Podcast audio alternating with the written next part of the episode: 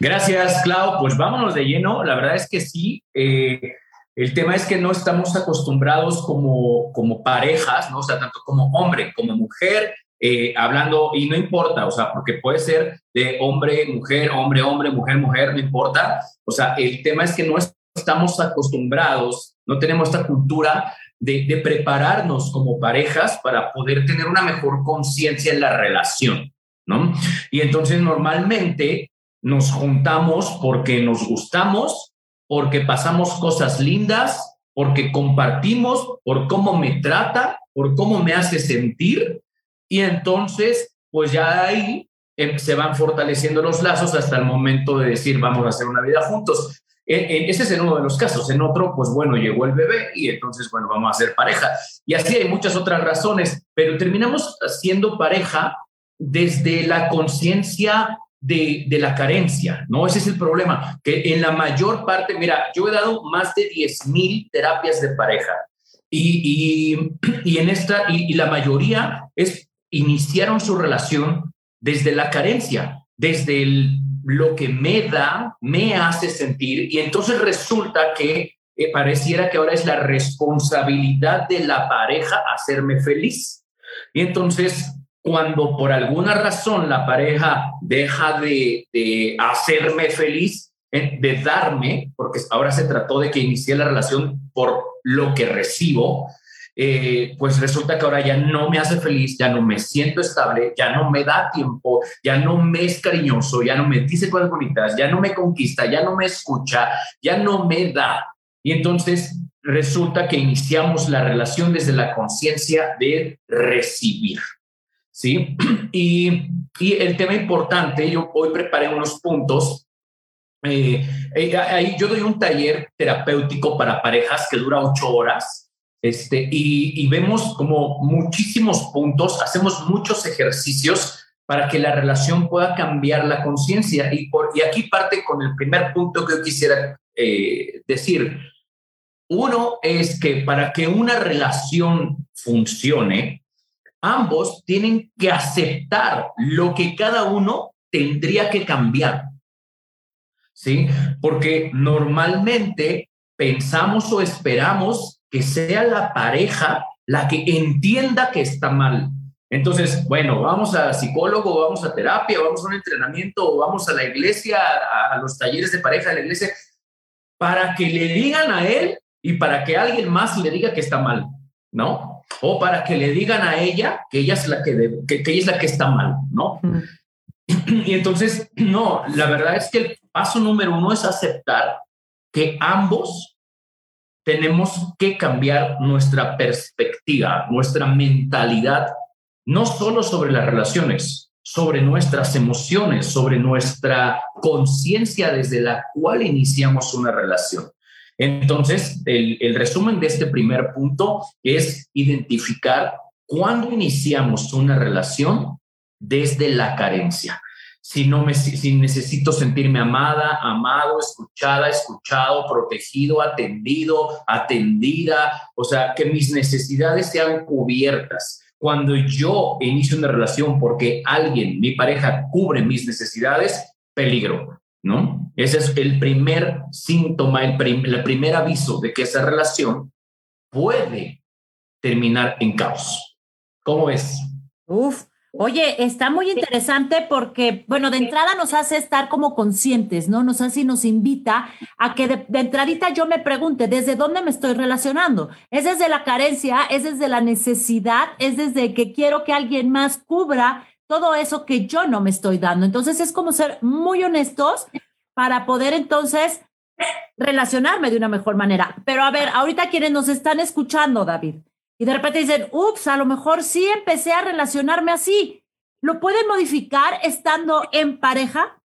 Sí, y es ahí donde se sugiere el, el, el que ambos tengan el mismo guía, ¿no? O, el mismo terapeuta, o lean los mismos libros, o la misma información, porque ahí entra uno de los puntos que son el primer punto con el que yo abro mis talleres de pareja y, en las terapias presenciales trabajo, que son estos tres pilares para una relación de pareja estable, los tres pilares básicos, que son dirección, altitud y velocidad. ¿Sí? Y estos tres pilares básicos, Karen Berg, en el libro de las reglas espirituales en las relaciones, nos habla acerca de que dirección es cuando, en primer lugar, tengo clara mi dirección de vida, yo como persona, o sea, eh, individual, tengo claro hacia dónde voy, ¿sí? Y después, como pareja, tenemos claro hacia dónde vamos, desde si queremos hijos o no queremos hijos, si a dónde vamos a vivir, cómo queremos nuestra casa, en qué ciudad vamos a vivir, cómo queremos ganarnos la vida, cómo vamos a educar a los hijos, qué tipo de amigos vamos a generar, cuáles son nuestros, o sea, toda esa es la dirección hacia dónde vamos. Entonces, imagínate que este es él, este es ella, o este, este es él, este es él, no importa, la pareja. Y entonces es hacia dónde voy yo, hacia dónde voy yo, no tiene que ser precisamente el mismo lugar, pero sí en la misma zona, porque si, entonces este se va por allá y este se va por allá, la, relación se va a alejar. Y si este empieza a fijarse mucho en es que tú no lo haces bien, es que tú no, es que tú no sabes dónde vas, y empiezas a juzgar, a criticar, y entonces ya no estás viendo hacia adelante, no, estás, no están yendo en la dirección correcta, están yendo así y, y va a haber confrontación aquí y después distanciamiento, ¿no? Entonces, lo importante es entender la dirección como pareja. Ahora, ¿cómo, cómo se hace eso? O sea, eh, está padre la teoría. Ahora, ¿cómo se hace esto? Bueno, es literalmente, y eso es lo que no hacen la mayoría de las parejas, ¿sí? Es sentarse a tomar un café, a comer o como quieras hacerlo, pero sentarse a platicar. Oye, ¿hacia dónde vas? ¿Hacia dónde vas? ¿Hacia dónde, hacia dónde quieres ir? ¿Cuál es tu propósito en esta vida? ¿Entendemos la diferencia entre propósito y misión? ¿Entendemos a qué venimos? Y, entonces, como pareja, ¿hacia dónde queremos construir? Oye, David. Sí. Por ejemplo, eso, eso se puede hacer para personas que ya están ahorita en pareja y que quieren como volver a agarrar el rumbo o que volverse a sentar. Pero, por ejemplo, alguien que apenas está pues ya saliendo con alguien, alguien que apenas está iniciando una relación, es, es como el momento de sentarse también a platicar o hay que dejar, ya bajar de, o sea, no sé, como llevarse para ver si va a funcionar o desde un inicio sin que pareciera que estamos con la intensidad, ¿no? De, a ver, ¿y qué va a pasar? ¿Y cómo lo va? O sea, como para no espantar a las cosas. Sí, mira, Karen Berg precisamente contestando esta pregunta dice en, en el libro, una analogía para entenderlo. Imagínate cuando el candidato va a una empresa a pedir trabajo mete la solicitud y ya que mete la solicitud, pues la empresa lo, lo recluta y lo pone a prueba y ambos se van conociendo. ¿no? El, el, el, candidato va haciendo ahí su periodo de prueba para entender cómo funciona la empresa y demás, si está alineado con sus propósitos, sus habilidades, hacia dónde quiere ir y demás. Y la empresa también está midiendo el desempeño, si este empleado, esta empleada es quien va a ir avanzando y, los, y, está alineado a los propósitos de la empresa. Y entonces en los primeros meses no le das las llaves de la oficina, ni siquiera todavía le das su gafete, no le das el uniforme, le das las herramientas básicas necesarias para ir conociéndose. Gradualmente empiezas ya, le das la planta, ¿no? Ahí sí, ahí sí le das la planta, ¿no? Entonces es, es, es eso, ¿no? Es, es cuando eh, en la relación de pareja, sin necesidad de sentarnos, ¿no? Para eso es la salida. Vamos a salir, vamos a conocernos así, a ver, y a platicar en las conversaciones. Y observar mucho. Sí, vamos, vamos ahí aprendiendo, ¿no? Esa es la fórmula que lo podemos hacer. Ahora, eh, ese es el punto uno, ¿no? Ahora, el, el, primer pilar, ¿no? La dirección. El segundo es la altitud. Y en la altitud, aunque me gustaría profundizar más, porque nada más en este tema me he hecho como hora en media en un curso, ¿no? Entonces, ahorita el segundo punto es la altitud, y en la altitud tiene que ver la conciencia, los hábitos, los valores, los principios. O sea, va, queremos este, vivir en forma abundante, queremos 10 millones para dentro de 5 años, listo, va, queremos esta casa, va, ya está, la dirección está clara, no solo en la material, en la vida, ok, va. Ahora, el cómo lo vamos a hacer es otro tema porque puede que tengamos las mismas direcciones similares, pero la manera de llegar a ellas es muy diferente, porque hay quienes, pues por los valores que tienes, los pueden romper, se pueden corromper o lo hacen de una forma ilegal o, o, poco honrada o, como quieras, ¿no? Poco honorable, este, la, la, forma de tratar a la mujer, si es machista, si es feminista, si, o sea, nuestras heridas emocionales, nuestras carencias emocionales, o sea, todo esto, nuestros, nuestros traumas. Recuerda que la palabra trauma viene de, de, de, su etimología de herida. Entonces, nuestras heridas del pasado, cómo se están manifestando, si tengo problemas con, con mi figura paterna, mi figura materna, si, si, si soy un hombre que fui muy controlado, eh, y, y, ahora tengo miedo cuando me preguntas a dónde vas o por qué no llegaste, ya inmediatamente es la voz de mi mamá detonando mi herida de control, ¿no?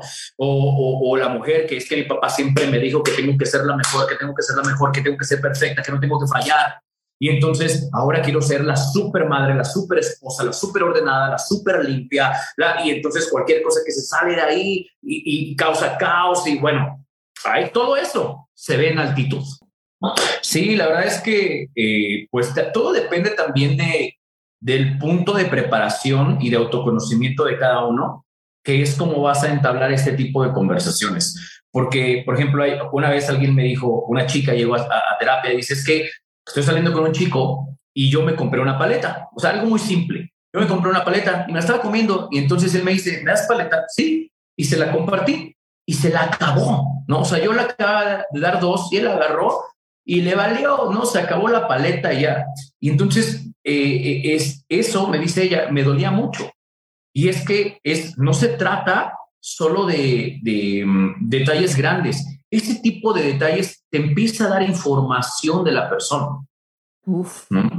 Te empieza, empiezas a ver, mmm, es por aquí. Entonces, a veces, pues son ese tipo de detalles en los que podemos observar y a veces hay relaciones en las que sí tienen esta apertura de, de sentarnos a platicar un tema bien importante del dinero, por ejemplo. Exacto, pero ¿por qué? Mira, son dos cosas las que me, las que me vienen. O sea, ¿por qué ese como miedito, ¿no? De decir, vamos a platicar, o sea, pues expongamos, ¿no? Y digamos, esa es una. ¿Por qué ese miedo? ¿Por qué, por qué como que todo lo quieres dejar como para después?